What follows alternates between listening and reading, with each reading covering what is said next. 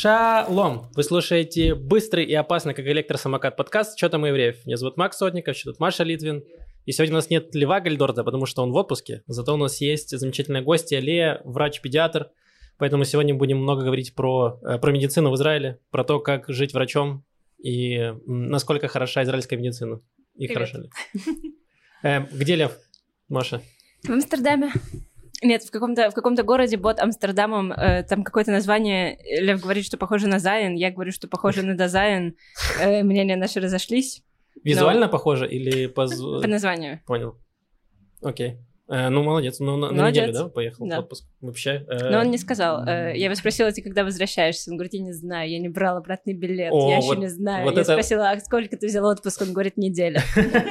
Ух, что это 35-летний 35-летний бунтарь. Такой, я не знаю, я не брал обратный билет. Э, Сердце мне подскажет, когда вернуться обратно, когда заскучает. Сердце и Эль-Аль. И- Сердце, Иляль и работа. Э, Начальник подскажет, когда возвращаться. Э, Супер. Давайте перед тем, как мы будем говорить про, э, про медицину, еще мы поговорим еще и про новости немного. Э, Начнем с пятиминутки рефлексии. Маш, что тебе было интересно? Э, Мы, пока Лева еще был здесь, мы сходили в театр на пьесу, которую, значит, Лева ее сначала назвал эм, Моргенштерн и Гильгамеш, потом во второй раз он назвал ее Марципан и Триколор. Мне понравилась эта игра, я назвала ее э, Гарменгаст и Розенталь. Вот, но на ну, это самом деле она проще, называется... чем вы говорите реальное название. Да, на самом деле она называется Розенкранц и Гильденштерн мертвы. Эм, мне не очень понравилось. И я прям долго думала, почему Мгм. мне не очень понравилось. Ну, как долго? Вот все три часа, которые я сидела в театре, я думала, почему же мне не очень нравится, почему мне хочется поставить на ускоренную перемотку. Хотя, хотя я однажды Лоуренса Аравийского посмотрела, и мне очень понравилось, Да. и мне не хотелось поставить его на ускоренную перемотку. Вот, и я подумала, что эм, английский язык, он и английский юмор, британский юмор, он очень, британский юмор очень укоренен в английском языке и в британской культуре, в том, что в ней очень много нюансов, что все очень э, такие reserved, не показывающие своих эмоций, и поэтому у тебя в каждой фразе есть миллион нюансов и подтекстов, и тебе могут сказать «доброго дня», это будет значить «катись в ад». А в других языках и в других культурах, ну, меньше, по-другому все работает. Вот, и поэтому на иврите было, ну, не так, не так. Понимаю. Но я на самом деле, я не сел, я смотрел фильм, э, есть же такой, и я прям понял, что не для меня. Я не настолько хорош. А Я помню, я смотрела какую-то постановку британскую в театре HD, когда, эм, в общем, в Москве такое было, там показывали в... В Москве такое было, там показывали в кинотеатрах спектакли Мгм. английские. Вот, и мне прям очень понравилось. Но, э, я не знаю, вопрос в языке, я надеюсь, что вопрос в языке, или в том, что мне было 20 лет, и я была умнее, потому что я тогда получала высшее образование, сейчас мне 30 лет, и я работаю в школе, и, возможно, уже пошли на спад мои когнитивные способности. Нормально. Э, Так, значит, я неделю назад был, э, Витя Капаница приезжал, и Лев э, тогда анонсировал, что если мы продадим 50 э, билетов Хайфу, то, значит, он поедет с Витей в музей Холокоста в Едвашем. Э, Значит, в итоге 50 билетов, мне кажется, так и не продали, но в музей Витя поехал. Но поехал вместо Льва, поехал я. Я последнюю неделю много что делал вместо Льва, про то, как я ходил на э, панельную дискуссию в Батьям э, рассказывать про общий знаменатель между русскоязычными репатриантами. Я в следующем подкасте расскажу. Когда Лев вернется, я буду смотреть ему в глаза и говорить всё это. Эм, Вот, эм, значит, мы съездили с ним в музей в Едвашем, и для меня было интересно, потому что я сам хотел поехать, потому что я последний раз был в музее, первый и последний раз, когда еще приезжал на Таглит, э, до того, как репатрироваться, и там, конечно, он какой-то травмирующий опыт я пережил, я такой, «А, какой ужас, ты выходишь, ты плачешь бесконечное количество времени в этом музее. В этот раз мы поехали, и с нами была Настя Венчикова, э, э, начинающая комикеса, и она же работала, она там учится на гида в музее, поэтому она любезно согласилась нам провести экскурсию коротенькую. И она идет в контры с этим музеем, потому что музей говорит, ты должна выжать максимум слез из каждого. Вот каждый должен брать с собой бутылку, но пустую, чтобы в конце он наполнял ее своими слезами. Она такая, ну не обязательно так делать, можно по-другому подходить. Они такие, нет. Но она такая сказала, я не буду вас, типа, мучить э, всяким трэшем. Вот, и поэтому мы походили больше, э, так посмотрели всякие артефакты, экспонаты, и ты больше, ну, я для себя понял, что я как второй раз, когда ходил, я уже больше обращал внимание на то вообще, как, как это было устроено, ты такой, м интерес, какие интересные методологии, то есть там показывали, например, детскую настольную игру, типа, выгони еврея, и ты такой думаешь, вау, вот это прям интересно, ну, типа, должна была придумать это, реализовать, нарисовать, придумать правила, и такие, класс, вообще. Механизмы пропаганды. Да, то есть прям ты, ты больше ты Э, ну, вот прям меня больше так впечатляло вот подход, типа, с какой глобальный, продуманный подход. То есть не то, что такое какое-то импульсивное решение, знаешь, ты принимаешь и что-то, и потом жалеешь об этом. А нет, там прям было прописано, продумано от А до Я, как они все это будут делать. И ты такой прям, вау, ничего себе. Я даже не уверена, не уверена, что не была прям программа государственная, которая включала в себя создание этой игры. Просто, ну, э, было и движение сверху, и движение снизу. Да, и нет, если в плане мы сейчас того, что все прям- ненавидим евреев, то почему бы не сделать такую Да, игру? вот, что прямо все работают на общее благо, что они такие, кого мы ненавидим? Евреев. Они такие, давайте сделаем чашки, ненавидим евреев, такие тарелки. Ну, что-то такое. Они прямо такой, мер... вот сейчас бы реально делали мерчуху, всякое такое, тиктоки какие-нибудь делали, тикток-челленджи и еще что-нибудь. То есть прям такой какой-то глобальный подход. Э, прям такой вау. Э, Вот, но в итоге нормально мы пережили, мы не расплакались. Э, Не знаю, возможно, Витя пря- прятал слезы в своей бороде, э, и я не видел. Вот. Но ему понравилось, и мне тоже понравилось, и был не такой травмирующий опыт, потому что Настя не начала нам рассказывать по новой все истории, там, Януша Корчика и прочее, где ты сразу начинаешь рыдать. Вот. Поэтому мы нормально прошли. И там было прям очень много людей, я был удивлен. То есть прям все толпами ходят на люди в музей. Вот. Э, Но музей, все еще музей, то есть ты записываешься в онлайн. Там остались какие-то э, части от коронавируса, что ты должен в онлайне записаться. Но ты приходишь э, в онлайне, ты записан, у тебя есть бумажка, что ты записался, но ты должен пойти на кассу, и тебе должны распечатать А4 бумажку с пропуском, и ты берешь этой бумажкой, идешь к охраннику, и он тебя пропускает. Там в итоге платные билеты? Нет, бесплатно. Вот, это большое, большое преимущество, э, что можно пережить experience Холокоста бесплатно. Вот, Ouch. уже, уже все оплачено. Ouch. Извините. Ладно. Эм, Лея, что у тебя было что-нибудь интересное в последнее время? Я пытаюсь получить права в Израиле, водительские, О, и это очень фрустрирующий опыт. И потому что все водят в Израиле, как они водят. Я не знаю, есть ли конец у этого процесса. Я пока еще не дошла до стадии выхода на экзамен, но очень тяжело. А ты с нуля, да, сдаешь? Да, то есть я О. никогда не водила, никогда не училась, и сейчас только начала, но я ожидала, что это будет как-то легко и просто, потому что я думала, ну сколько экзаменов я сдала в своей жизни, но это что-то совершенно другое. Мы, у, тебя, у тебя тоже нет прав, да, правильно? Нет, у меня нет прав. И я тоже думаю о том, что вот пора бы... И я очень жалею, конечно, что я их не сделала, как все нормальные люди 18 лет Да. в стране исхода, чтобы там поводить, набрать стаж, приехать сюда, получить израильские права и быть счастливым человеком. Вот. А сейчас уже как-то, ну, жутко. Сколько нужно взять уроков? Там минимум 20, Минимум минимум 30? 28, тебе этого не хватит, и уроки стоят очень-очень дорого. А сколько, сколько? всего вот по деньгам стоит вот получить с нуля прям права? Примерно. Я не знаю, мне... Ну, то есть, я занимаюсь учительницей, у которой один урок стоит 190 шекелей за Мгм. 40 минут. Это ужасно дорого, это абсолютный уф. Я знаю, что на периферии это стоит дешевле. Мгм. Минимум, который требует э, Министерство... Министерство решуй. Министерство, которое выдает права, Мгм. это 28 уроков, но даже у них на сайте написано, что, скорее всего, вам не хватит, и делайте так, как скажет ваш учитель. Ну, То есть, получается, примерно 6 тысяч ты сдаешь только ну, минимум на уроках, Минимум. и еще ты сдаешь, по-моему, платишь за каждый экзамен. Там еще Э, что-то по да, тысяче. экзамен, там какие-то дополнительные пошлины, я пока туда еще не дошла. По тысяче, ты сказал? такое. Что-то такое. Ну, э, там сколько-то сотен, но при этом, когда ты сдаешь этот экзамен, ты еще платишь как за время урока, как я поняла, потому что ты сдаешь на той машине, на которой ты учишься, то То есть это тебе преподаватель урок. или преподавательница не работают в это время, ты пользуешься машиной, на которой есть страховка, страховка в это время какая-то еще более увеличенная, как мне объясняли. Да, потому что без прав ездишь. Да. Ты еще полиция- штраф, штраф платишь за то, что ты... Тебя еще полиция может поймать, ты еще больше заплатишь. Ну, в общем, да, это какой-то очень долгий и очень, дорогой дорого. процесс. Очень дорогой. То есть я рассчитывала, что 6 тысяч это включит в себя все, но я пока прошла этот порог и все еще не вижу, где конец. Просто, да, и- наш общий друг Костя Сельсон, который архитектор, он несколько раз пересдавал, мне кажется, раза с третьего сдал на права, и он говорит, что каждый раз ты платишь там что-то шекелей по 700-800 за каждую попытку. И куча уроков. Если ты между, между, между экзаменами, тебе еще нужно, по-моему, какой-то урок взять или что-то такое. Мне кажется, ты не Урок, обязан. урок но- унижения. Ну, да. И там реально, ну, типа, больше 10 тысяч шекелей уходит на то, чтобы получить права. А потом еще столько же, чтобы купить машину, и столько же на страховку и обслуживание, Да, да? а потом у тебя ее угонят, как у моего коллеги, и отвезут на территорию, где ее разберут. И все.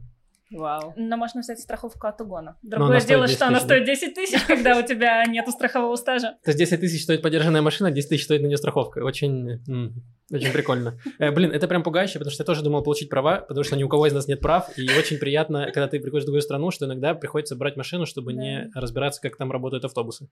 И, эм, но я с максимум, до чего мне дошло, я скачал приложение для изучения теории, Я э, поучил два часа, и оказалось, что я за два часа прошел э, 0,5% всей теории, и я такой, м-м, наверное, в другой раз. Ну, Теорию я как-то очень легко накликала, возможно, потому что действительно это похоже на миллион экзаменов, которые я сдавала до этого, и это было как-то очень просто. На практике okay. все вот эти люди, которые обгоняют тебя справа на коркинетах, на мотоциклах, на машинах и даже на КАМАЗах, ну, к этому тебя ничего не подготовить. Я теорию изучила на практике. У меня было лето, э, когда я каждый день ездила на велосипеде из Холонов на север Тель-Авива. И сначала мне было очень страшно ездить по трассе, где машины и прямо движение. И я не знаю прав, и, ну, прав, не знаю прав, не знаю правил дорожного движения. А потом я просто заметила, что везде нарисованы стрелки, и ты просто едешь туда, куда тебе показывают стрелки, у тебя есть стрелки и светофоры, и, в общем-то, все. Нужно просто надеяться, что ты не окажешься в ситуации, где ты едешь в горку, и прямо перед тобой в горку едет мусоровоз очень медленно, и ты его не можешь обогнать на велосипеде на улице 35 градусов. Вот к этой ситуации мне не готовила ничего. Мы ехали э, э, с Юрой Муравьевым э, на машине куда-то в Хайфу, мне кажется, и э, вот я тоже там в правилах где-то есть, когда у тебя 4 перекрестка в один без светофора, и кто понять, кто кому должен уступать, mm-hmm. и мы приближаемся на такой, я спрашиваю Юру, а как здесь разобраться? Он такой, а, просто едешь, и э, кто первый едет, тот и прав, вот, и все, и мы просто ехали, нормально было, доехали. У Юры большой стаж вождения, он знает правила. Э, просто едь на уверенном и сигналь, главное. главное Такая сигналь. логика очень у многих водителей в Израиле, мне кажется. Да, да. Это я просто на самокате, ты такой, ты можешь тоже ехать и сигналить, но э, мало кого это останавливает. Но тебя не защищает слой железа со всех сторон. Все так. И страховки тоже нет такой. Давайте э, перейдем к, к теме, к теме подкаста. Э, Лера, расскажи, пожалуйста, свой путь, свой путь, как ты оказалась в Батьяме. Ну, сегодня Батьяме, ты не в Батьяме живешь, не знаю. Э, я приехала в Израиль э, продолжить свое обучение на врача. Я закончила университет в России и потом узнала о том, что существует программа МАСА для врачей, э, которую мне порекомендовали. Я пообщалась с людьми, которые ее закончили, и это звучало как что-то очень приятное. Это было 6 лет назад, когда не было никакой срочности в том, чтобы переезжать. Поэтому это было достаточно легко. Тебе предоставляют жилье, тебе предоставляют учебные часы. И, в принципе, с тебя ничего не требует. В а конце, учат на МАСе тебя чему? Э, тебя готовят к лицензионному экзамену. Для угу. того, чтобы работать в Израиле, у тебя должна быть подтвержденная государством Израиля медицинская лицензия. Если ты учился не в Соединенных Штатах, то тебе придется пересдавать этот экзамен. То есть все, кто учились за границей, и израильтяне, угу. и алимы должны пройти этот экзамен. Он достаточно сложный, он включает в себя все основные области медицины, и даже несмотря на то, что я приехала сразу после университета, мне пришлось выучить еще очень много всего. Вот, и... То есть, погоди, он не профильный, он не связан с твоим профилем, ты сдаешь прямо все? Да, ты сдаешь все. То есть э, в России у меня в дипломе написано, что я врач-педиатр, то есть я детский врач. Здесь экзамен на лицензию включает педиатрию, терапию, гинекологию, психиатрию и хирургию. И он сдается за один раз. Да.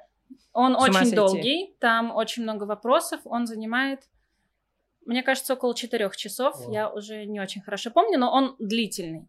И когда я приехала, была еще такая фишка, что на массе в конце ты сдаешь еще один экзамен внутри массовский, который делает симуляцию этого экзамена на лицензию, на решайон. Mm-hmm. И если ты проходишь его выше определенного порога, ты получаешь 10 баллов дополнительных а, на государственном экзамене. Это, это было очень классно. По-моему, сейчас уже убрали это, и вообще сейчас путь становится от года к году все сложнее. Э, но в мое время это было, и это действительно помогает. То есть я до сих пор понятия не имею, насколько я сдала экзамен, я знаю, что я прошла. Это все. Ой, вот это меня ужасно, я, я до сих пор не могу понять. И, и тебе не говорят, где ты ошиблась, да? Я знаю, что можно попросить, mm. отправить им запрос, и тебе пришлют количество твоих баллов, и если ты не прошел, mm. и ты делаешь э, апелляцию, mm-hmm то тогда, да, тебе присылают все правильные ответы, и ты можешь найти, где ты ошибся. К счастью, мне не пришлось это проходить, поэтому я решила, я не знаю, насколько я сдала, и я не хочу знать, спасибо, что я сдала. И ты вот получила, получается, ну, лицензию да. на э, врача, и ты сразу сумела найти работу? То есть это... э, дальше это работает так. Mm-hmm. Если ты врач без опыта работы, то есть только врач, который закончил университет и получил лицензию, э, впереди есть процесс, который называется стаж. Это год работы в одной из больниц Израиля, в которой ты гарантированно получаешь место, на него распределяют по лотерее. Это государственная лотерея. Ты заходишь на сайт, э, там есть список всех больниц Израиля, и ты ранжируешь их, э, по-моему, mm. около 25, ты ранжируешь их с первого по последнее место mm. в порядке того, того, насколько они тебе привлекательны. Э, есть шанс, что ты получишь то, что ты выбрал. Понятное дело, что этот шанс выше, если ты выбираешь какую-нибудь периферийную больницу или маленькую больницу. Э, если ты выбираешь что-то в центре, где большой спрос, ты можешь не получить что-то, что в твоем топе. И если ты выбираешь что-нибудь в месте, которое очень популярное, куда хотят много людей, ты вообще можешь получить что-то из конца своего списка, потому что Понятно. Вау. А что для тебя было топ-топ? Э, я на тот момент жила в Иерусалиме, и мне очень нравилось в Иерусалиме. Я выбрала Иерусалимскую больницу и очень легко ее получила, потому что нет большого спроса на работу а, в Иерусалиме. Вау. Большая часть моих коллег попали туда случайно. Они очень хотели работать на севере. Иерусалим был у них на списке, в списке 20, 20 какое-то mm. место.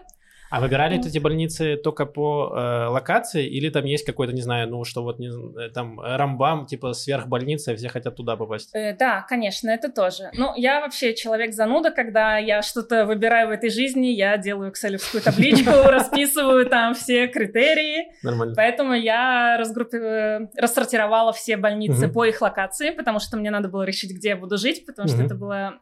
Ну, после массы я взяла еще Ульпан, Э, и после этого надо было понять, где, где я вообще буду дальше. Поэтому я рассортировала их по локации, и дальше про каждую больничку написала, сколько в ней есть мест, э, то есть сколько там коек, э, сколько ты ставишь ей звезд. Да-да-да, вроде того. Погоди, а в этой лотерее не учитывается, где ты живешь? То есть ты можешь жить в Хайфе и получить распределение в Бершеву? Да, С ума ну, то сойти. есть моя подруга живет в Хайфе и получила больницу в Иерусалиме. Там тоже можно подать апелляцию и написать слезное письмо, вот, но...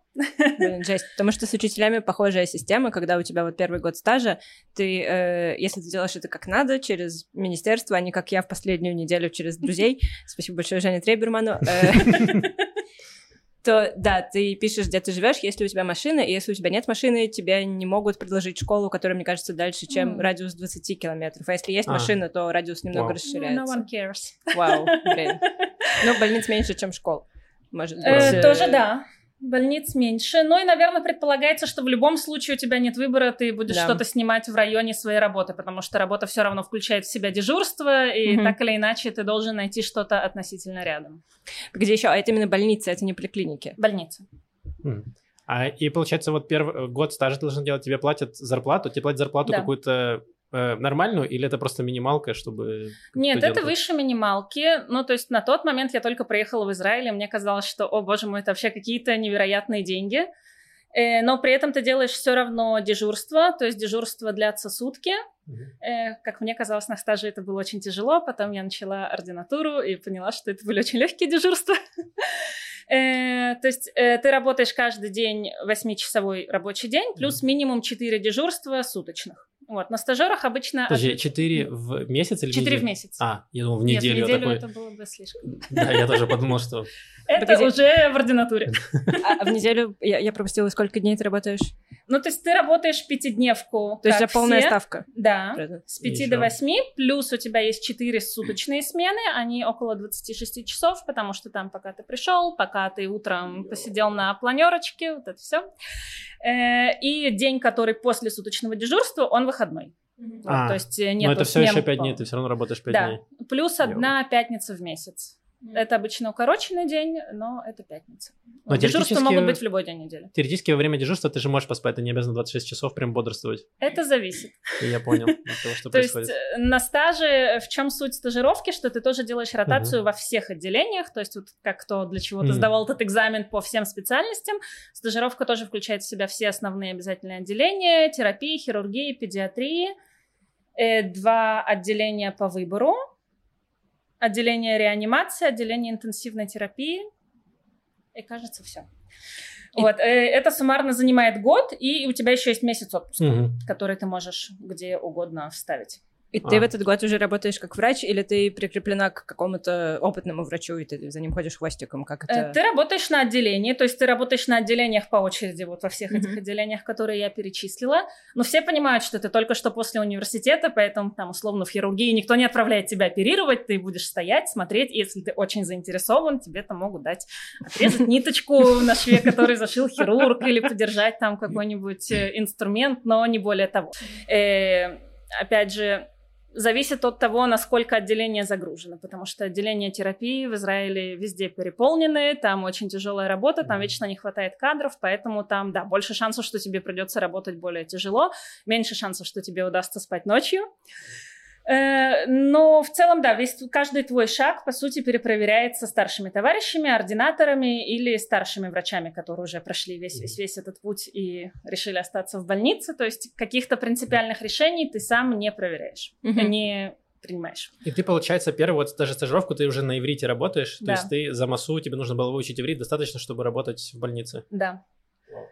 Ну, то есть э, на массе был маленький курс иврита, он не очень помог, потому что он был очень короткий, он пришелся как раз на весенние праздники, поэтому половина дней отменялась, потом меня приехала навестить мама, из оставшейся половины ушла еще половина.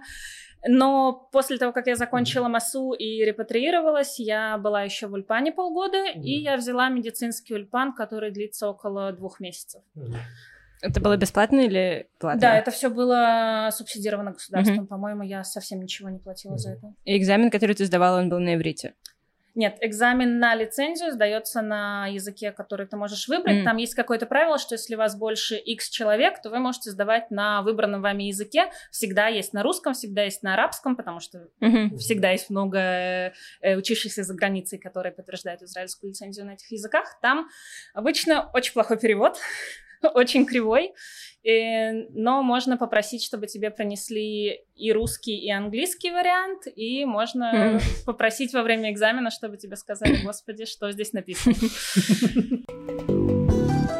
Вот ты год отработала в Иерусалиме стаж, и что дальше происходило? Э, дальше ты можешь пойти работать врачом уже. То есть ты в этот момент тебе отдают твою лицензию. Неважно, ты получил ее в Израиле и сделал год стажировки, ты получил за границей, переподтвердил ее и сделал год стажировки. Наконец ее отдают тебе в руки.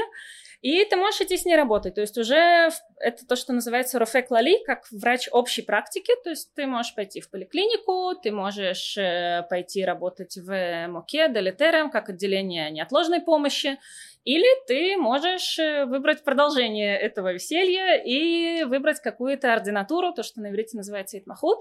Это э, тоже учебный рабочий процесс. Он длится от 4 до 6 лет в среднем, в зависимости от выбранной специальности.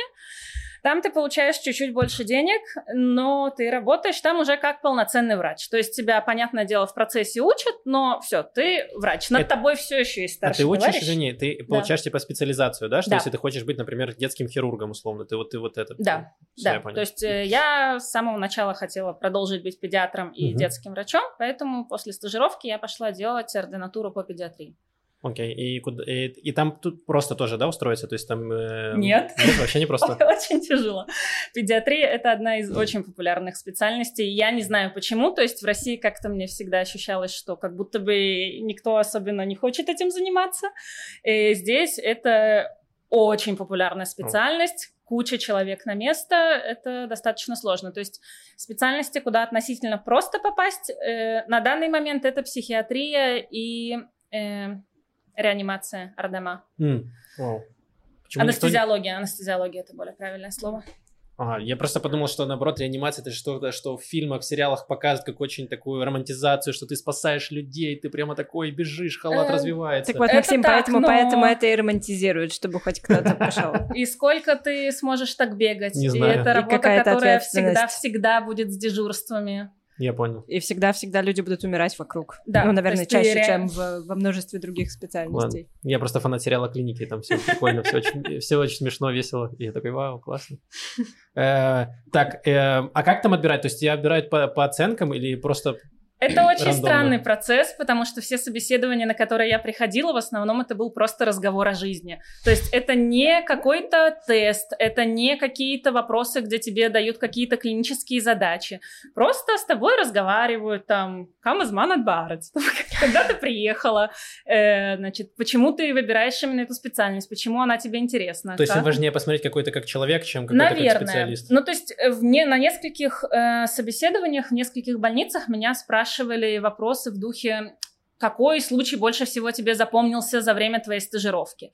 Или там расскажи о том, э, была ли у тебя какая-то ошибка в твоей клинической практике, о которой ты можешь рассказать. То есть такие вопросы с подковырочкой. А, ну это mm-hmm. стандартные hr вопросы, да. то есть мне тоже такие задают, только про менее, э, менее важные дела. Но при этом, да, нету какого-то еще тестирования, которое проверяет твои медицинские знания. Так, и куда ты устроилась на, в ординатуру? Э, я устроилась в одну из больниц в центре, э, в педиатрическое отделение. Угу.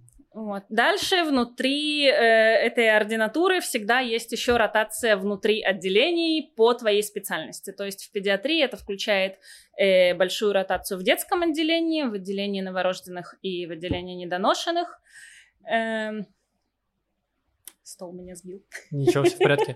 Э, слушай, вот вопрос, а как э, в целом относятся к э, там, новым репатриантам внутри больницы? То есть есть какая-то дедовщина или какое-то недоверие, что вы, не знаю, вы получили диплом, где-то там купили за 3 копейки, сейчас тут э, идете на, навстречу золоту, как некоторые считают? Ну, как говорят в Израиле, это зависит. Э, в целом я не могу сказать, что я как-то сильно сталкивалась с э, какой-то дискриминацией или плохим отношением. У меня достаточно хороший иврит. В основном все только восторгаются и говорят, о боже мой, ты так мало времени в стране, так хорошо говоришь. Ну, год от года этого все меньше и меньше, потому что я все больше в стране. Это все так. Я первые три года тоже. Я, мне говорили, какой у тебя классный иврит. Сейчас бы они меня послушали, такие, господи, ты 9 лет в стране, ты не можешь нормально поговорить. Что с тобой не так? Да. Эм, окей, хорошо. И ты, получается, закончила ординатуру, и э, сейчас ты уже просто как э, полноценный врач, и к тебе уже бегают э, ну, люди почти. спрашивают. Подожди, вот еще расскажу ага. историю только про э, отношение к русским а, врачам. Давай. У меня был один неприятный момент, когда меня позвали на собеседование в одну из больниц, и перед собеседованием ты отправляешь им все свои данные, ты отправляешь свое резюме, какое-то сопроводительное письмо, и когда я приехала, э, заведующее отделение просто... Это были очень странные 10 минут. Он спрашивал, почему ты вообще хочешь эту больницу? Почему ты не рассматриваешь на Рию или Ашкелон? Что тебя вообще Вау. держит в этом городе? Почему ты хочешь Иерусалим? Э, ну, то есть такие вопросы.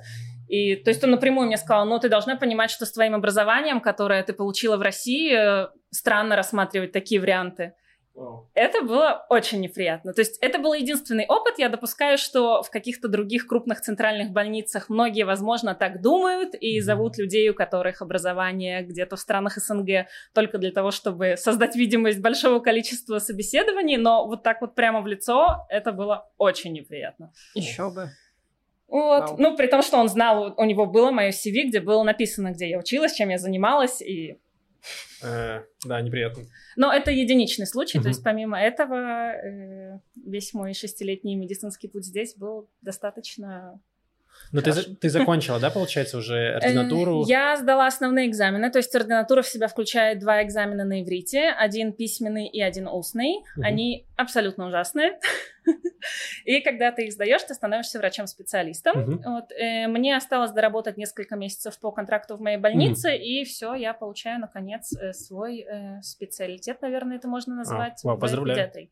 Спасибо. Э, молодец. А после э, этого ты останешься там работать?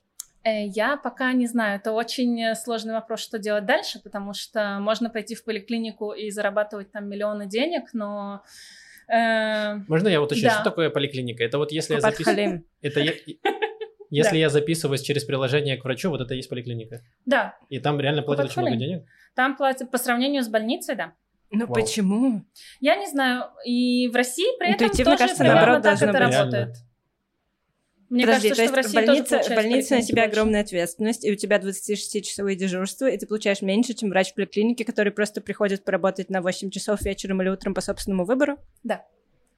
При том, что в больнице с тебя снимают кучу денег. Так я плачу сколько? 50 Кстати, шекелей да. в месяц за больницу страховку, а я прихожу в больницу, мне писано 2000 счет. Ну смотри, в больнице ты уже не делаешь дежурство, если ты приходишь туда как старший врач, который закончил весь этот невероятный процесс. Э, но да, на тебе ответственность вообще над всеми, потому что под тобой оказываются эти стажеры и ординаторы, и помимо всех пациентов, разумеется.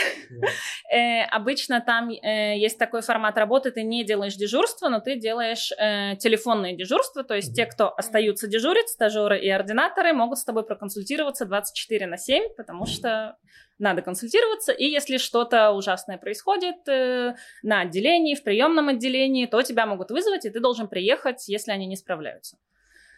Э, да, и за А это как- все еще платят меньше, чем в поликлинике. А насколько меньше, не знаю, в процентах Да. или в шекелях? Не, а можешь Какая- рассказать порядок вообще зарплат э, вот врачом, когда ты уже прошел весь этот путь? Вот когда я устроюсь, я смогу точно сказать, потому что пока я слышала всякие разные слухи, но до сих пор сама не начинала искать какое-то место. Ну, а по Из того, что сколько? я слышу, разница между работой в больнице и в поликлинике чуть ли не в два с половиной-три раза. Что? Ну, то есть какая-то полная ставка в поликлинике, когда ты работаешь каждый день по много часов, плюс делаешь дополнительные пятницы, там есть еще какие-то часы отдельные на телефон, э, на телефонные консультации, но в любом случае это получается сильно больше, А насколько, чем... ну, Ну, примерно? Подожди, но это, это больше, чем 40 часов, это больше, чем 40-часовая неделя? По-моему, чуть-чуть да, но Мгм. не критически больше. Это все равно не то, что тебя могут позвонить в 2 часа ночи и Ну сказать, у нас э, приехала реанимация сейчас, пожалуйста, приедьте, спаси всех. Мгм. Насколько это примерно, вот если в, в цифрах? Я, ну, это опять же, это только слухи, потому что Окей, я еще не, ни с кем не работала. Я слышала, что можно получать э, грязными в поликлинике на полную ставку, Мгм. включая все-все-все, около 60 тысяч шекелей. Ну, это очень много денег. 60 тысяч шекелей? Да. Но тебе нужно Ну, после 7 лет налогов это, наверное, учиться с- 40. Это все еще очень много Ну да, нет, Нет, это скорее, очень скорее много. всего, половину отбирают, скорее всего, 30. Это Так- все еще очень Но много это все еще очень много. Это все еще много, да, но тебе нужно пройти путь, тебе нужно сколько, 6 лет в университете, 7 лет еще этой ординатуры стажа, то есть после 14 лет ты получаешь 60 тысяч. Я думаю, что если ты программист с 14-летним Ну, это стажем, то тоже... сопоставимо вот, да, с, Да. э, наверное, сеньором. Да, если Да. ты, вот ты правда, ты программист, у тебя 14 лет стажа, я думаю, ты тоже получаешь примерно столько же. Да, но тебе Вау. не так для этого надо учиться. Это тебе не нужно среди и ну, ты же- 20 час, час- 26-часовые смены делать. И, скорее Вау. всего, ты не можешь кого-то потенциально убить, да. Не, возможно- Зависит, чем ты Не занимаешься, да, может. Не, я там слышал про некоторые истории, когда люди делали технические ошибки, это приводило к, там, к 30 миллионам э, потерь ну, долларов, вот, но и тебя может убить твой CEO, это же другой риск. Но я в целом понимаю, да. Эм, вау. Блин, Э, смотрите, а в больнице? Ну, вот я знаю, что это что-то сильно меньше. А То есть- почему вообще кто-то работает в больнице? Я тоже не понимаю, почему. Ну, во-первых, потому что там больше вариантов для какого-то личностного роста. То есть там ты М. можешь заниматься исследованиями, там ты М. можешь видеть более интересные случаи, потому что в поликлинике, если ты видишь интересный случай, его место в больнице. М. То есть если это что-то действительно серьезное, а не какие-то там рутинные насморки и сыпи, ты отправляешь это госпитализироваться. Не знаю, что может быть интереснее, чем видеть 60 тысяч шекелей э, у ты себя на видишь, ты видишь счету. 30. Ну, в лучше ты видишь 60, что написано ты такой, смотрите, кто я. Скажи, пожалуйста, вот тогда ты представляешь всех врачей Израиля прямо сейчас э, в этом подкасте, потому что, опять же, эм, мы не знаем. Расскажи вообще в целом про израильскую медицину, потому что есть вот такие стереотипы, не знаю, сколько это стереотип, вот как раз, что израильская медицина прям топ, супер, сверх, мега э, медицина, и ты как человек, который прошел ее изнутри, как ты вообще, как ты считаешь, она прям супер топ или немножко преувеличены все эти возгласы? Она супер топ. Опять же, я сравниваю с медициной в России, Мгм. какая она была, э, когда я училась, потому что во время учебы я тоже три года работала медсестрой параллельно в разных отделениях. И израильская медицина топ. Э, как организована система израильского здравоохранения, тут есть нюансы. То есть надо понимать, как эта система работает, чтобы получить от нее то, что тебе нужно. Проблема в том, что никто тебе не будет этого объяснять, и ты, скорее всего, только методом проб и ошибок сможешь узнать, э, как это действительно работает и что ты должен был сделать, чтобы это заработало так, как надо. Вау. Э, Но в целом, да. То есть э, бытует мнение, например, что в Израиле э, тебя спасут только если ты умираешь. Да, это- вот Есть вот эта поговорка, да, что там, если ты будешь умирать, тебя спасут, но если вот тебе просто надо к врачу, то Попей ты воды. будешь ждать там три месяца, и вот это Мгм. все. Про попей воды. Так, Хорошо, так, давай. Э, Во-первых, в Израиле действительно не лечат очень многие штуки. Например, все вирусные заболевания их лечат водой или кока-колой, или акамолем. Подожди, а почему... Так, подожди, остановимся на Кока-Коле. Что можно лечить Кока-Колой, кроме диареи, насколько я слышал? Э, Детям ты можешь лечить любые заболевания кока-колы, если это сводится к тому, что им просто надо пить. Если ребенок А. больной, и он не хочет пить, и он любит кока-колу, он может пить все, что он А, хочет. Пусть он пьет кока-колу, пусть он пьет сладкий сок, пусть он пьет э, петель, вот эту вот Ну, звучит- малину это Или- звучит разумно. Или пивка холодненького? Это, терапевт уже, Это если твоему ребенку 30 лет. Слушай, а вот еще я как раз хотела спросить, есть ли какие-то э, какие-то вещи, которые, может быть, тебя удивили, что-то к чему, что лечили одним образом в России, по-другому лечат здесь? Вот Э, прям... Да, когда я еще готовилась к каким-то из своих экзаменов, я выяснила, что бронхит это заболевание, которое проходит само, и я вспомнила все курсы антибиотиков, которые я пропила за свою жизнь в России, Вау. обращаясь к врачам, когда мне говорили, да, у вас бронхит, вот он, пожалуйста, два антибиотика. И у меня было такое. Э, нет, э, можно просто попить теплый чай, он пройдет. Вау. Это вообще другой подход, потому что вот у меня мама, которая, э, там, она из семьи тоже врачей, и э, она сама не врач, но она приходит, и она привыкла, что она в Украине, там приходит какое-то супер обследование, ей там говорят, и то выпей, и вот то, и такие уколы, и все. И тут она приходит к врачу, она стоит к нему в очередь два месяца, и ей приходит врач и говорит, ну, подожди неделю, все пройдет. И она такая, в смысле все пройдет? Алло, проверь мне все. 8 тысяч анализов, пожалуйста. Тут причем часто еще проходит за то время, пока ты стоишь в очереди Да. к врачу. Возможно, отчасти в этом хитрый план израильской системы здравоохранения. Блин.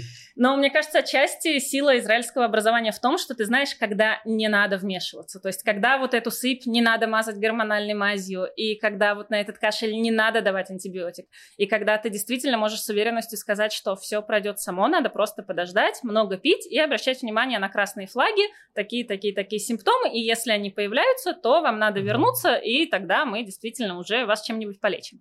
Но я также очень понимаю, что когда человеку плохо, или когда твоему ребенку плохо, тебе очень хочется полечить или полечиться, тебе хочется сделать что-нибудь, чтобы Всё это так. прошло.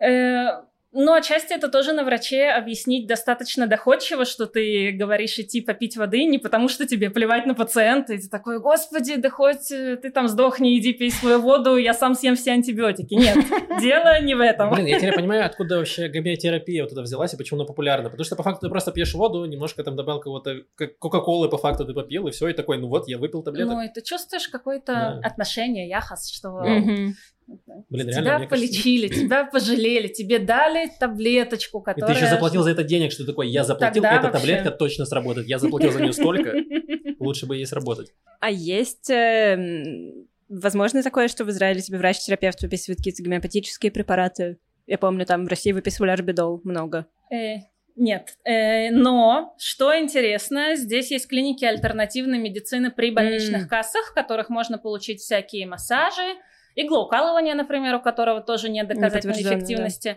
И, и да, там есть гомеопатия как вот отдельная строка. Я подозреваю, что, может быть, это делается для того, чтобы все-таки это было как-то под контролем больничной кассы, и что люди, которые там работают, все-таки, если они увидят, что у тебя что-то более серьезное, они направят тебя к врачу. Но да, мне это несколько странно. Есть же степень, которую можно получить, которая как MD, только на ND. Это расшифровывается как, ну, там, натуропатия и доктор. Вот, но я часто расшифровывают как no degree. Вау. Э, Тогда вопрос, э, может, ты объяснишь тогда, раз ты сказал, что израильская медицина устроена немножко странно. Эм, Люди, э, многие в, ужасе или в гневе от того, что иногда вот у тебя что-то болит, не знаю, болит сердце, а ты можешь записаться к врачу только там через три недели. Такой, я через три недели умру уже. Почему, так, почему такие очереди большие? У тебя есть какой-то ответ? Большие очереди, потому что слышал, сколько надо платить врачам? Да. Государству очень сложно выделить столько ставок. Э, Я не знаю, на самом деле. То есть, мне кажется, врачей не хватает. Э, Мне кажется, отчасти это связано с тем, что действительно недостаточно ставок. То есть, э, точно мало ставок на стажировку и ординатуру. Люди часто ждут какое-то продолжительное время, особенно если они хотят какие-то популярные специальности. Э, И э, второе, возможно, просто люди очень устают к моменту, когда им стоит пойти работать в поликлинику, и они закончат весь этот путь, и они решают заняться чем-то еще, или работают какую-то частичную ставку. М. То есть, возможно, еще из-за этого тоже нет. И Я как понимаю, есть еще демографический фактор, что сейчас выходят на пенсию все, кто приехал сюда в 90-х с огромной алией из Советского Союза и, ну вот, пере- Ну, стал работать врачами. Они сейчас выходят на пенсию, а э, прозвучу сейчас как э, пожилая женщина, но молодежь хочет быть блогерами. Ну, в смысле, мне кажется, ну как, это, это огромный коммитмент, да, вот сейчас решить там в 18 после школы, в 21 после армии, что да, я хочу вот учиться 14 лет, чтобы Вау. стать врачом. Ну, как И будто ты бы... реально, ты увидишь реальные деньги только через 14 лет, и такой, вот, сейчас я буду Да. получать нормально.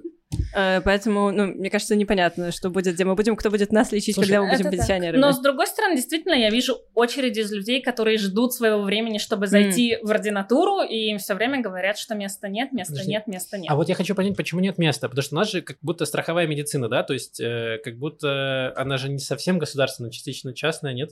Есть больницы, которые, да, частично существуют за счет пожертвований богатых евреев. Сейчас я просто Э, пытаюсь понять. Ну вот как? Клалит, Макаби, вот эти все, это же, э, это же не государственное. бесплатно. Погоди, ты можешь ничего не платить и быть членом... Как членом? Нет, ты быть платишь. Нет, ты клиентом. платишь. Ты страховку платишь. Ты, должен ежемесячно платишь, если снимать деньги. Да? Да. это- Сколько? ну, Зависит от того, возраста. какая у тебя страховка. Ну вот да, если, сколько- если я не оформляла ни Макаби Шили, ни Макаби Захав, ничего из 50 этого. шекелей Да, в час. там, э, В 10 час. В час. Господи. Это уже, это, э, если ты хочешь, чтобы прямо тебе вот Этот врач за поезд 60 мчится тысяч.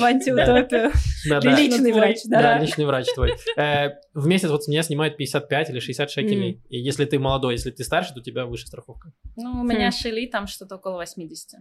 Вот. Да, то есть я вот пытался понять, я думал, что у нас, типа, государство как будто немножко не совсем вмешивается в плане экономическом, и вот эти больничные кассы, они сами нанимают врачей, сами платят им зарплаты. Нет? Нет, мне работает? кажется, количество ставок определяется государством Все-таки.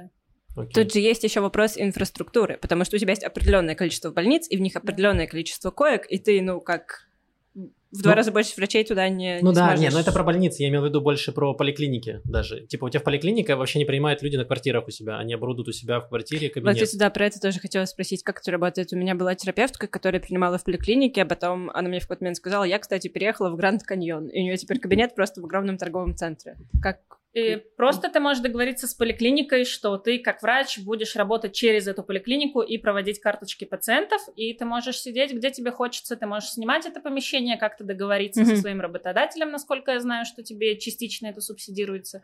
Я вот э, в шаге от э, этой точки, поэтому пока у меня нет инсайтов.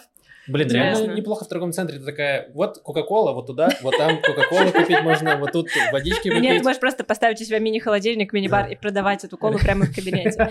Но э, получается, ты можешь так работать, если ты терапевт, или, возможно, если ты, я не знаю, скажем, ухо, горло, нос. Да, очень Но не если врачи. у тебя какая-то У больничная... меня дерматолог так принимает Да. в каком-то очень странном месте.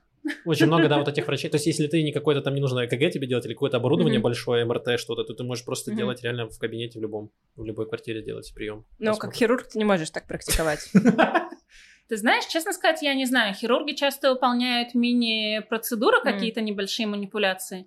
Но по идее, чтобы проводить небольшие манипуляции, тебе нужно ограниченное стерильное поле. Мгм. Может быть, Мгм. это как-то возможно, но я не знаю деталей от хирургии, я вообще максимально Мгм. далека. Ну вот я об этом как раз думала. Тебе, если это твой личный кабинет, тебе гораздо сложнее там поддерживать постоянно санитарные условия. Почему, наоборот, если это твой личный кабинет, тебе проще. Потому что это твой- никто туда не ходит, не пачкает тебе ничего. Наоборот, туда приходят твои клиенты, и все тебе А, пачкают. а, А, у тебя нету, ну, вот этой огромной налаженной процедуры, где есть все эти лампы М. фиолетовые, и тебе М. приходит там хлор. Ну, я не А, знаю, как всё, это работает. понял. Дезинфицируют Да, все регулярно, логично. постоянно. Но я видел, что некоторые вот арендуют, и я ходил к некоторым врачам семейным, у них там одна, вот одна квартира на три врача, условно. Да. Ну, как э, маленький такой Да. э, медицинский центр, где Медицинский, есть да. несколько разных То есть специальностей. им проще, у них Можно есть было бы отличный ситком снять. Да, у них есть одна э, секретарь, которая записывает, ведет на три врача, и все, и очень удобно, Хм. и все, прям по кайфу. Эм, блин, ну то есть получается, да, то есть мы в замкнутый круг входим, то есть в- записи большие, потому что мало эм, э, ставок открытых, и опять же, люди, как Маша сказала, что многие уходят врачи, при этом э, я знаю от своих знакомых, которые сейчас пытаются поступить на врача в Израиле, э, баллы растут каждый год очень сильно. Сейчас для того, чтобы Мгм. поступить на врача, тебе нужно набрать чуть почти максимальный балл. То есть- Психометрия? да, Да. Очень да. много. То есть, как будто, ну, реально ты в космос летишь завтра. Прям тебе нужно все знать. И, э, и поэтому очень сложно стать врачом именно в Израиле. Поэтому многие как раз едут за границу. да. То есть, э, поступать где угодно. То есть, я помню, когда я учился в, э, в Донецке, у меня было много друзей медиков, которые в мединституте учились. И там было очень много людей из Турции приезжало, э, из арабских стран очень многие приезжали, потому что, во-первых, это гораздо дешевле, и, во-вторых, э, можно за деньги порешать. Э, а в-третьих, э, да, потому что сложно поступить в родной стране часто. То есть это прям какой-то странный... А потом они говорят, что мы не хотим брать, значит, с твоим образованием. Так дайте тут нормальное образование доступное. Что это за... Ну, типа, как это? Очень Э, странно. Это так. Пишем письмо в Мастрат Брил. Э, да, наверное, не знаю. Для меня просто непонятна эта проблема, что э, жалуются, что, значит, не хватает врачей. Так врачей хватает, не хватает мест для врачей, получается. Да, это так. Это вопросы действительно к системе больше, чем к самим врачам. Но при этом насчет долгих очередей тут как бы тоже есть нюанс. Во-первых, вопрос, насколько твой случай действительно срочный. Mm-hmm. То есть, э, или он срочный настолько, что ты должен заказывать амбуланс и обращаться в приемное отделение. Он срочный достаточно, чтобы ты мог попросить себе срочную очередь в поликлинике mm-hmm. или обратиться в э, МАКЕД, отделение неотложной помощи, или это действительно может подождать какое-то время. Ну и помимо этого, э, есть же все-таки фактор географический, то есть часто даже очередь к какому-нибудь врачу, которому всегда долго ждать, не знаю, какой-нибудь условный невролог или психиатр, которым очереди на несколько месяцев вперед, но если тебе прямо очень надо, то ты всегда можешь найти эту очередь где-нибудь на периферии. Ты звонишь в свою больничную кассу, и тебе скажут, да, это будет в двух часах езды от тебя, но если тебе действительно надо, и то есть это какая-то важная для тебя проверка, но, э, допустим, речь не идет о сердечном приступе. Это не что-то, что бьет тебя сейчас, и ты должен обратиться за помощью сейчас, здесь, там, где ты находишься. Это миюн. Mm-hmm. Э, то есть, но это что-то, что тебе важно получить как можно быстрее этот результат. Э, тогда, возможно, стоит просто взвесить этот вариант и действительно один раз э, сделать поездку два часа в одну сторону. В конце концов, люди, которые приехали в Израиль из больших городов э, других стран, возможно, помнят, как мы ездили два часа на работу в одну сторону. Это правда. Было-было. Но эм. врач тоже, мне кажется, который назначает тебе эти проверки, может как-то повлиять на срочность. И я смутно припоминаю, что было такое, что мне говорили, что у тебя нужна проверка, давай ну, э, я позвоню, чтобы тебе назначили ее скоро. Ну, то есть... Э, я обычно прошу кого-то из секретарш помочь с этим, потому что, но если как бы я вижу, что это направление срочное, я подозреваю что-то, что надо, опять же, если это срочное, мы говорим о том, что это может навредить человеку, э, миюн, если это срочное, что это доставляет сильный дискомфорт, и надо как можно скорее э, получить проверку, получить консультацию, да, всегда можно написать, что это срочно, и попросить секретаршу, чтобы она просто проверила, всегда где-то есть окошки. То есть, но опять же, должна быть замотивированность со второй стороны, со стороны пациента, не ожидать, что тебе найдут место на консультацию в соседнем подъезде твоего дома. Возможно, тебе самому придется сделать некоторые усилия, куда-то поехать. Э, возможно, это будет не в самое удобное время. Вот. Э, ну, то есть тут есть нюансы. Да. Блин, на самом деле очень важная тема, что ты сказала про подход к медицине, потому что очень часто я слышу от своих эм, эм, или от родителей, от каких-то знакомых, особенно постарше, что когда доктор тебе не назначает какое-то лечение, то они говорят, что это доктор тупой, вот, и они такие, это израильская медицина вообще перехайплена, там какие-то тупые люди вообще ничего не понимают. Э, вот, мне кажется, это прям важный какой-то посыл, как, про который никто не говорит, то есть это вот я от тебя услышал, и, и так я подозревал об этом, и от тебя еще слышал. Просто у меня есть шутка даже в стендапе о том, что врачам просто реально впадлу, они такие, воды попей, э, то есть, что им прям лень разбираться с тобой, и они просто тебя отбрасывают, не хотят так этим Оставляют этим все направления на анализы и антибиотики себе, и потом себе делают каждый день все эти проверки, и едят все антибиотики. Именно, ты видела когда-нибудь, чтобы врачи болели? Я ни разу не видел. Не знаю, я... Он такой тейк. А ты много врачей знаешь? Нет. Видишь, и, не, и ни один из них не болеет.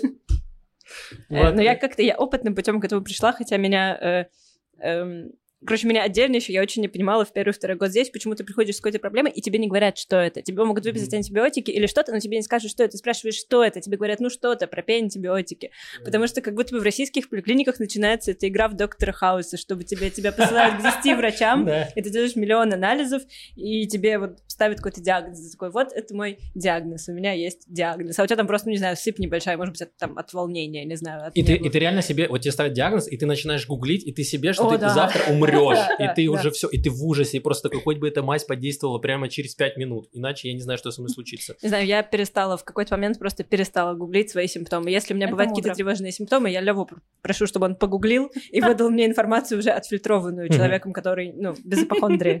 Да. Эм, слушай, я как фанат Доктора Хауса сериала, скажи, встречала ли ты хоть раз волчанку? Да. Серьезно? Да. Вау. Я думал, это выдумка, ну прям, ну просто в Докторе Хаусе, я не знаю, ты смотрела, может, да. там каждый раз была волчанка, каждый, один раз за, за все девять сезонов, один раз, по-моему, была волчанка во всем сериале. Э, Она существует. Ничего себе. Эм, еще есть тема, которая последние годы всплывает часто, это безопасность в больницах, когда э, люди, значит, которые сидят, особенно в миюнах, ждут там часами с, ото- с оторванными руками в очередях, э, нападают на врачей, потому что как так вы не помогаете мне? Э, сталкивалась ли ты с этим, и насколько врачи вообще переживают по поводу своей безопасности? Очень переживают.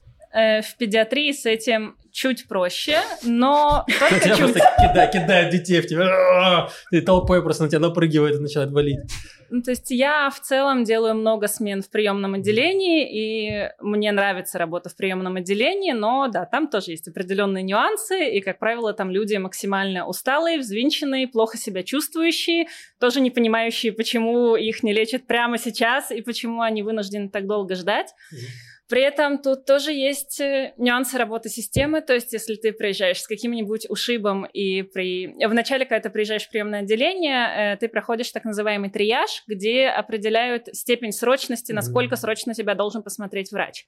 И тебе объективно и субъективно, может быть, очень плохо, у тебя очень болит, но если, допустим, параллельно с тобой приезжает кто-нибудь, э, реанимация в ходу, или кто-нибудь с открытым переломом, и его кость торчит наружу, и какие-нибудь нарушения ритма. В общем, что-то действительно серьезное, что надо посмотреть прямо сейчас. Возможно, тебе придется подождать какое-то время, э, даже если твоя проблема достаточно серьезна. Э, Потому что количество врачей все еще ограничено на, на всех этих людей. И да, люди злятся. Э, У меня лично не было каких-то случаев, когда лично мне угрожали. Было несколько пациентов в психозе, которые там, э, да, были какие-то опасные моментики, но Мгм. тут как бы человек себя не контролирует. Кричат, часто кричат.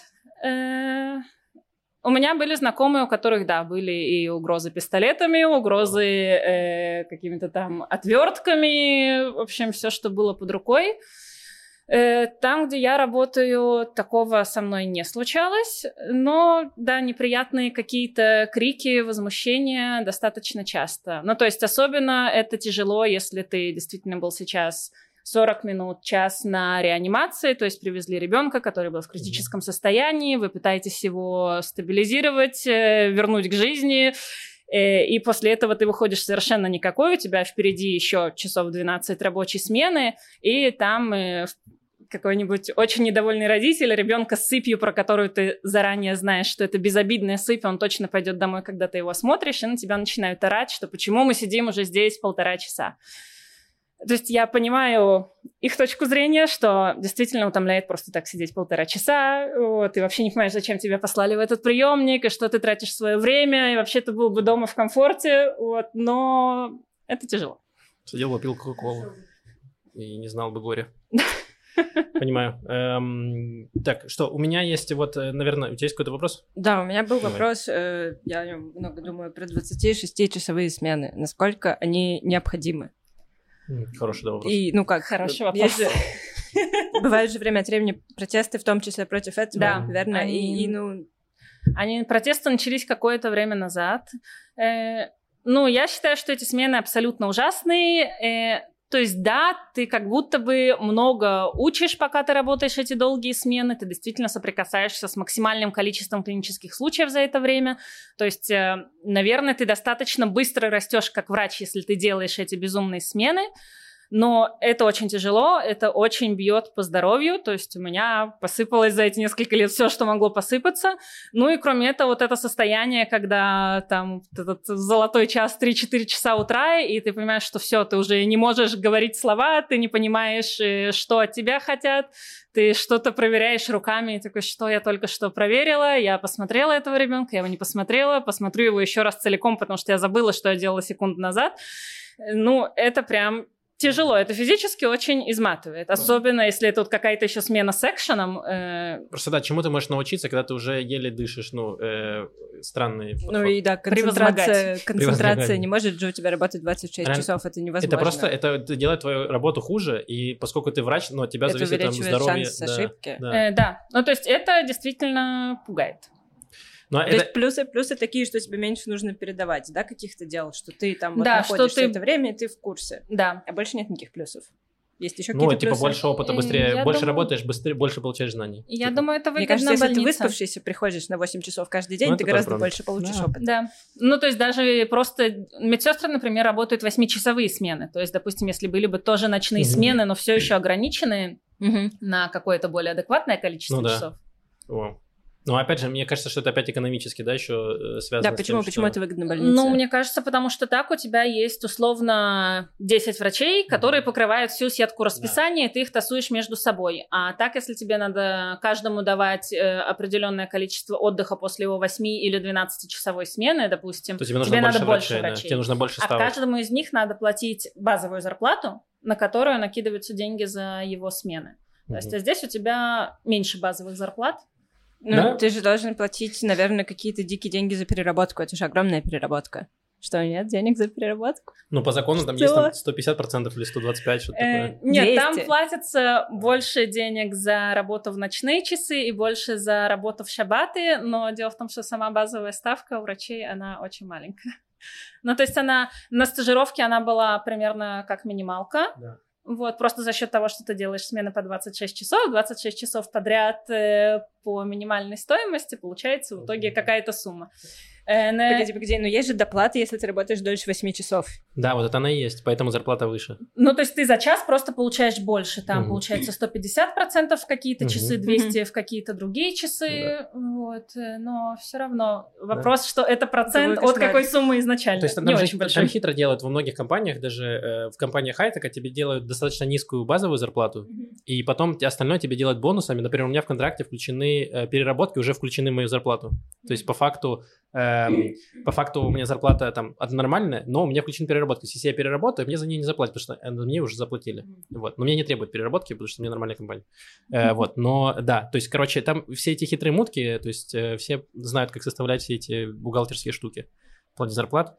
Эм, То есть, чтобы решить эту проблему с огромными сменами, нужно, чтобы было больше врачей. ставок для врачей. Да, опять же, пишем письмо в Местрада Брейв. да, и по факту врачи-то при эти этом есть, Конкретно, да, конкретно для этой проблемы не нужно больше больниц, верно? Не нужно больше инфраструктуры какой-то дополнительной, нужно просто больше, ставок. Да, да, То есть да, больше да, денег, больше которые даст ставок, чтобы больше врачей могли делать вот эту ротацию по часам в При том, что даже, как Илья говорит, эти врачи есть, они в очереди ждут свои, когда они смогут ординатуру пройти. То есть и врачи есть, все есть, нужно просто немножко денег. Не знаю, насколько немножко, мы не, не А знаем, насколько большой бюджет у Министерства здравоохранения? Или это не приоритет Министерства здравоохранения? Я не знаю. Я не Нет. знаю. Я Мы тоже не тоже, знаю. мы, Кто э, министр здравоохранения?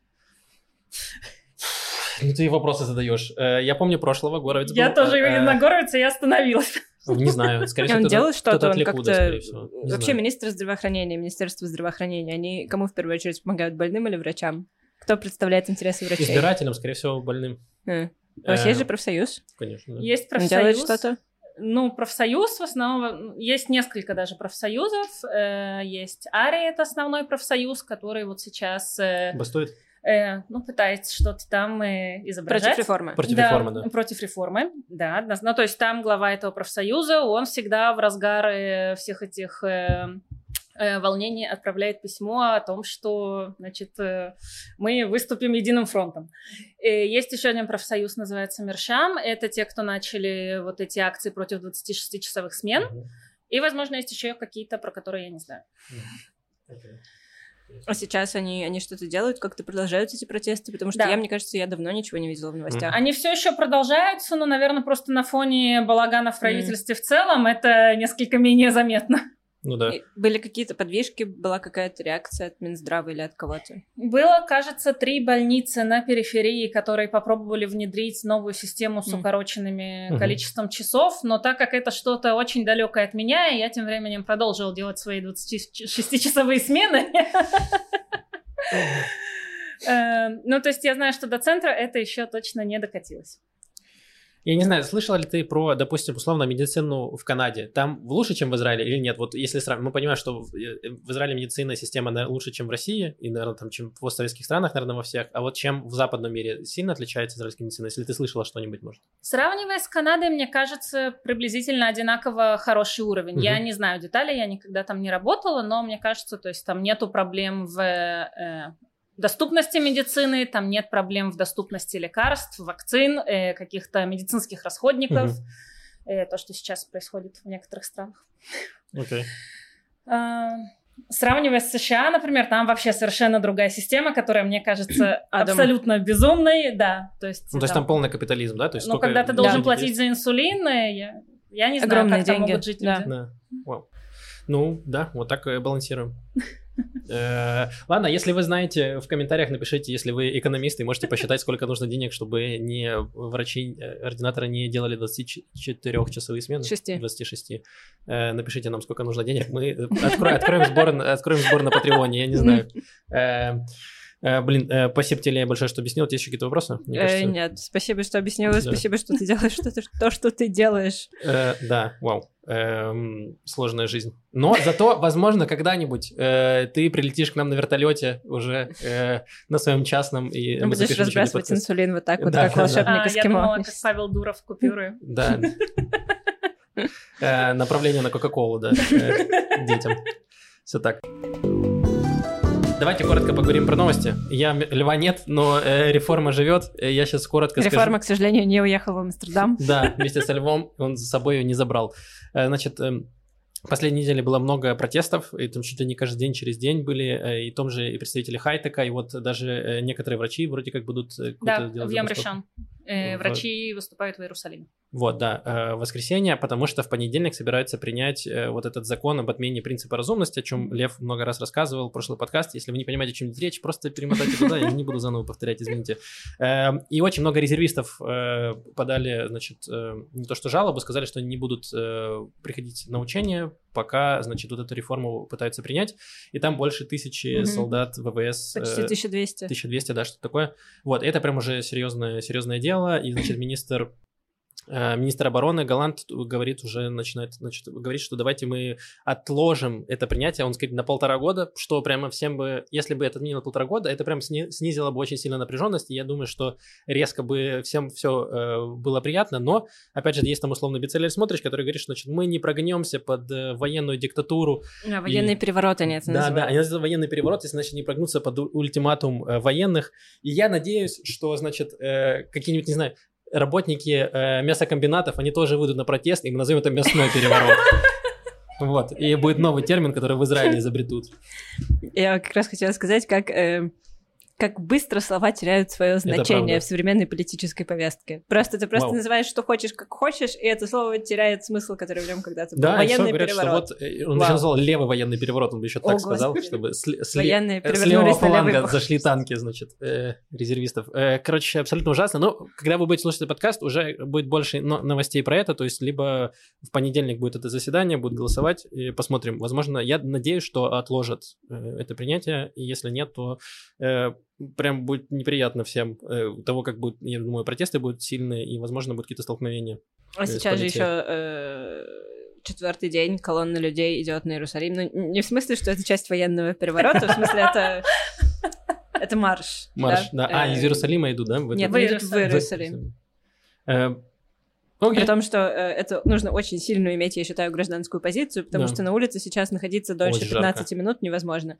Э, очень жарко и к тому же очень влажно. То есть прям, ну, не те условия, в которых человек должен находиться. Они 4 дня идут пешком по трассе в Иерусалим. Я, я сейчас ехал, когда э, сюда, в, э, в Батьям на самокате, и я плохо закрепил телефон в крепление на самокате, он у меня вылетел, и я э, где-то полторы секунды думал, ну, сейчас останавливаться по жаре, забирать этот телефон.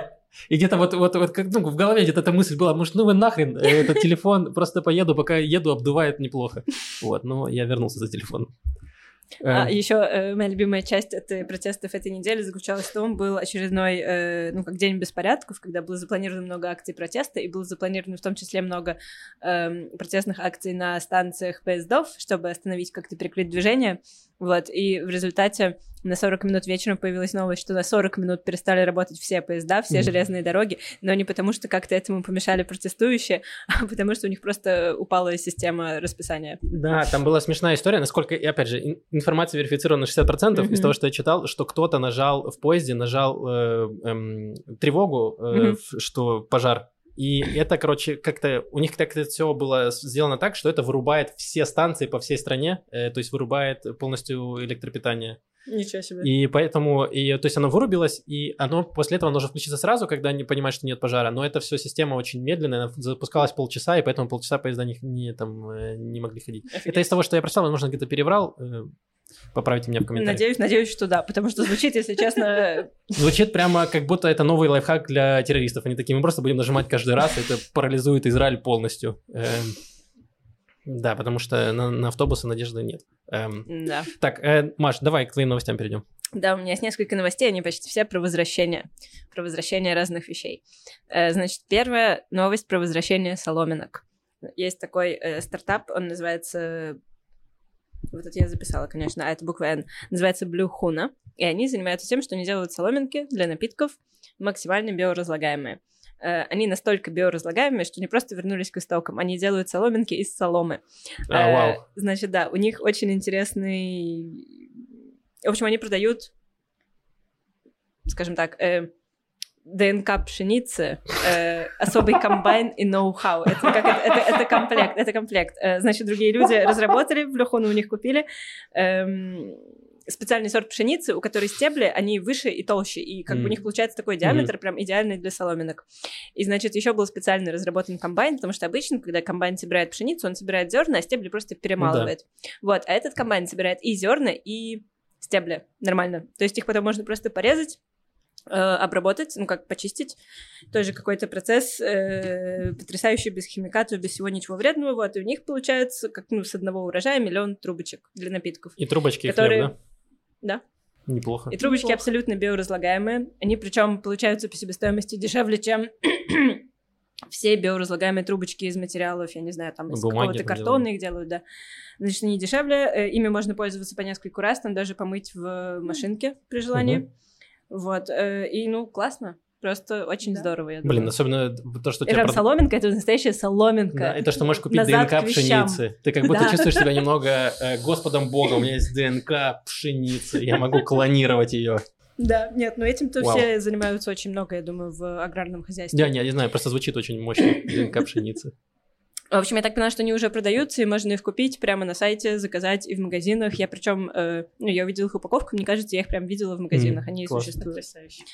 Э, вот, такая хорошая новость. Дальше у меня есть новость про возвращение черепа Бетховена.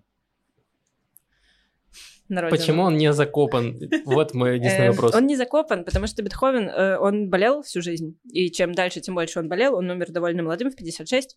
И он э, завещал свое тело науке, скажем так. Ну, то есть он прям сказал, что хотелось бы, чтобы потом на него посмотрели, на его, на то, что у него останется, и все-таки выяснили, от чего он умер.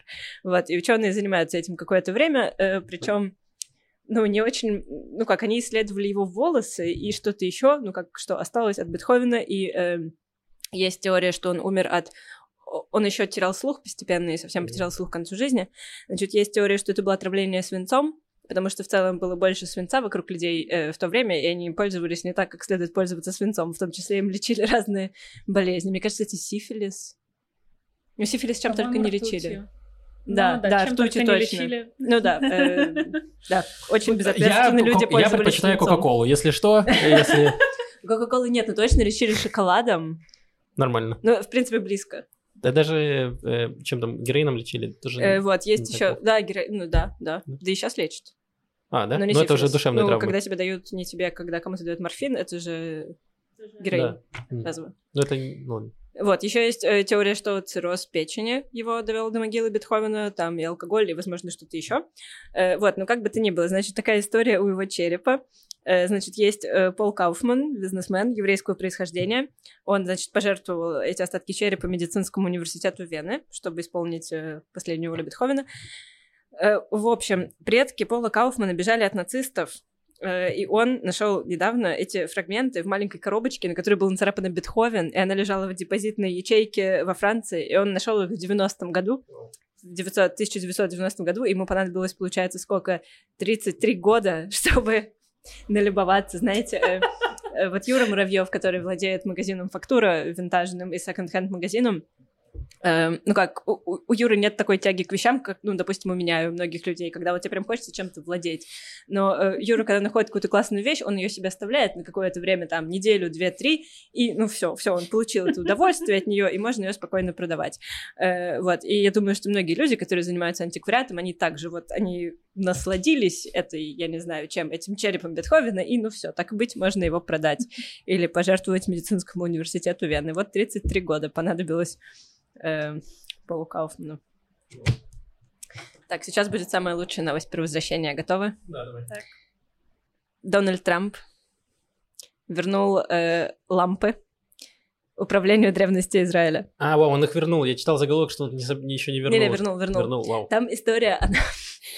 Не знаю, меня Она ужасно странная, да. насмешила. Э, Короче, есть такой парень, республиканец, Сол Фокс в Америке, и он э, большой бенефактор израильского управления древности. Как я поняла, он им часто деньги жертвует, и, очевидно, на основе этого, на основании этого считает, что управление древности ему обязано. Вот. И в 2019 году была в Белом доме ханукальная вечеринка, Э, и, значит, Сол Фокс попросил управление древности израильской предоставить несколько вот этих древних масляных ламп для украшения этого зала, чтобы поблагодарить Дональда Трампа за его э, произраильскую политику. Да, что он получил? Поселок на Голландах, названный его именем, и шесть древних масляных ламп. Э, Вот. И, короче, там у них с самого начала произошла некая мискоммуникация недопонимание. Потому что Пол Фокс хотел подарить эти лампы Дональду Трампу, Министерство управления древности согласилось предоставить их на некоторый срок. Э, вот, и они, значит, предоставили. На вечеринку лампы не попали, потому что их... эм, их очень долго исследовали, чтобы понять, не происходят ли они случайно из Иудеи и Самарии, из, да, территорий, потому что это бы противоречило, не уверена до конца чему, Э, ну, в общем, какому-то международному или американскому закону о древностях, очевидно, Израиль не обладал бы авторитетом передавать Ну, он не может лампы, передавать, да, так как да, краденое получается. принадлежащие эм, палестинцам. В общем, лампы не попали на вечеринку. Хотя тоже Э, странная, странная история. Ну, чисто логически, что э, вряд ли палестинцы такие, о, ханук, сделаем себе ханукальные лампы. Нет, они не ханукальные, это просто лампы. А, это лампами, просто лампы? Ну, это А, маленькая я такая думал, лампа, прямо да, для 70. масла, ими пользовались А, абсолютно все в а, древнем всё, мире, потому понял. что по-другому ты свет не а, я подумал, что особо. это прям э, это, ханукию. Ну, для ханукальной вечеринки, но лампы обычные. Но это озаботило бы он. Да, М. все так Они выразили выразили свою озабоченность. В общем, значит, он не вернул сразу, Пол Фокс, эти лампы, Сол Фокс. Э, Он, значит, в какой-то момент курьер доставил их ему домой, они хранились у него дома, тут еще начался ковид, который, да, очень осложнил все вещи, потому что эти лампы нельзя просто отправить, э, не знаю, какой-то DHL, да, они же супер хрупкие, очень древние.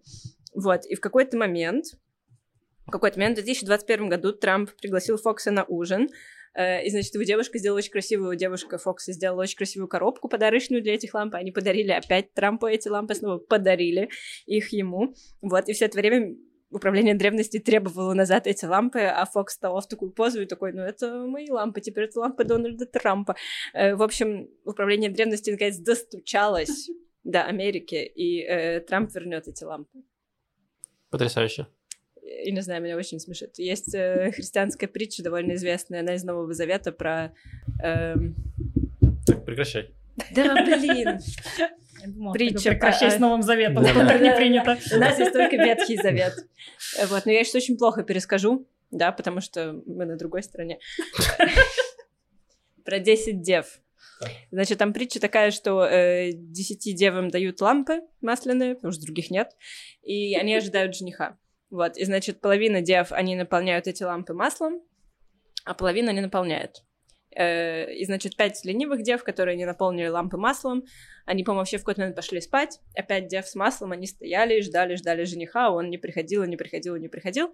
И потом, наконец, приходит жених, и, значит, Подожди, дев- один, жених, один жених на всех? Один жених, но это жених с большой буквы. Это Ага. Иисус.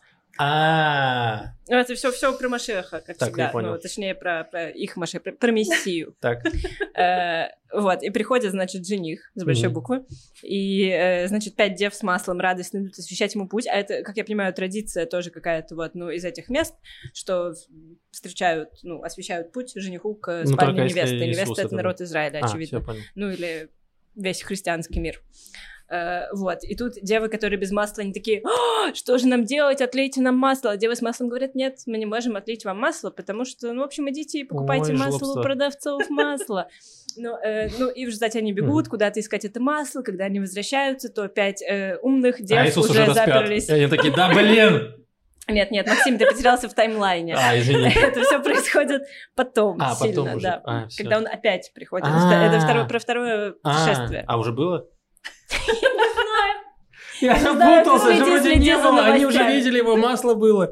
Э, Короче, смотри, мы э, в иудаизме, мы евреи, скажем так. Скажем Э, так. Евреи ждут Машеха. Он еще не пришел, по еврейскому мнению. По мнению некоторых евреев. Хорошо.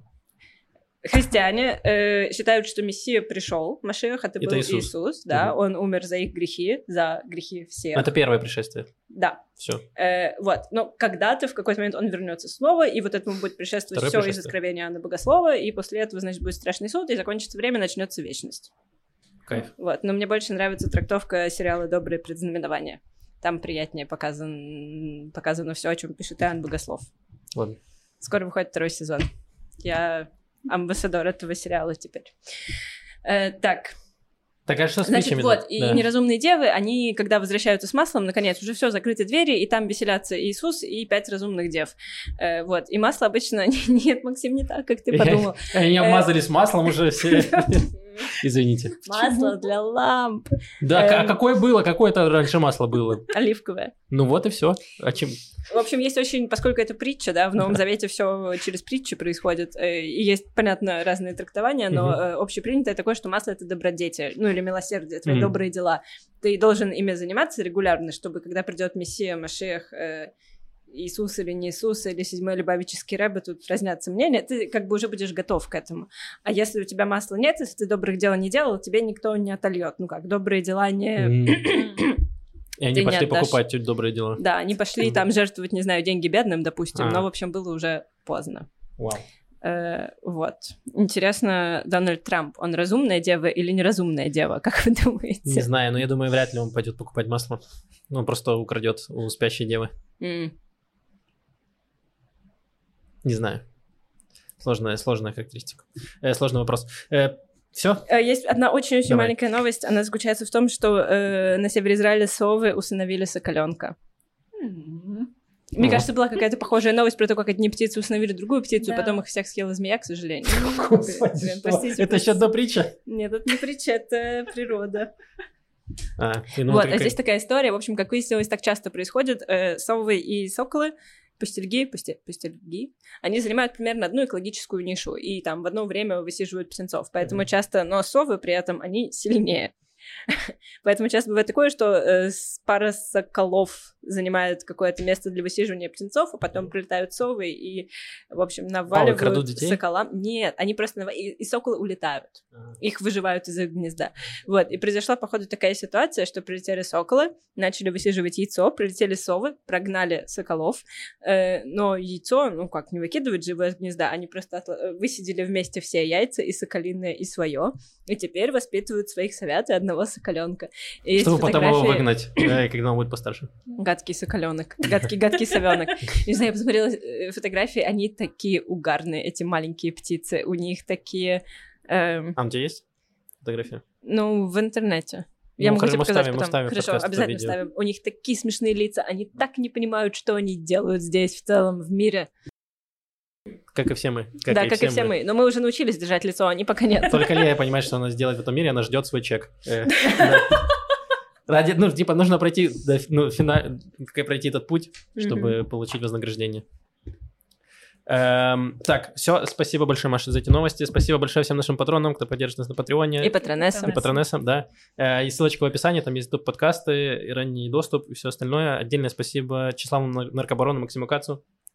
Все так. Э, Вопросы мы уже в следующий раз подвечаем, когда Лев вернется. Лев вернется. И. Лев тоже поотвечает на вопросы. Ну, Лев должен вернуться. Должен вернуться. Я только зачитаю. Спасибо большое за комментарии на Ютубе, которые вы пишете. Супер. э, там были прям кайфовые и с началами для подкаста, и все прям потрясающе. Одну я только зачитаю.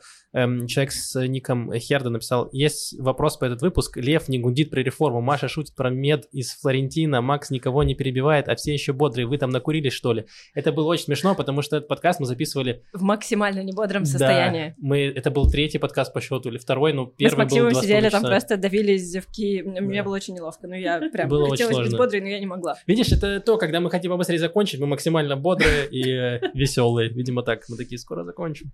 А, Ладно, спасибо тебе большое, Лея, что ты пришла, Спасибо. рассказала нам про медицину. Сейчас мы понимаем лучше, надеюсь, наши слушатели тоже. Пишите вопросы э, какие-то в комментарии. Вот. Ответы тоже пишите в И комментариях. ответы на них тоже пишите в комментарии. Все так, все. Напишите, как вам израильская медицина. Вот, Каков да, ваш напишите, опыт столкновения с ней? напишите свои истории, и если у вас есть волчанка, тоже напишите. Э, Максиму лично. Я все еще не верю, да. Все, всем пока, потому что через неделю. Пока-пока. Пока.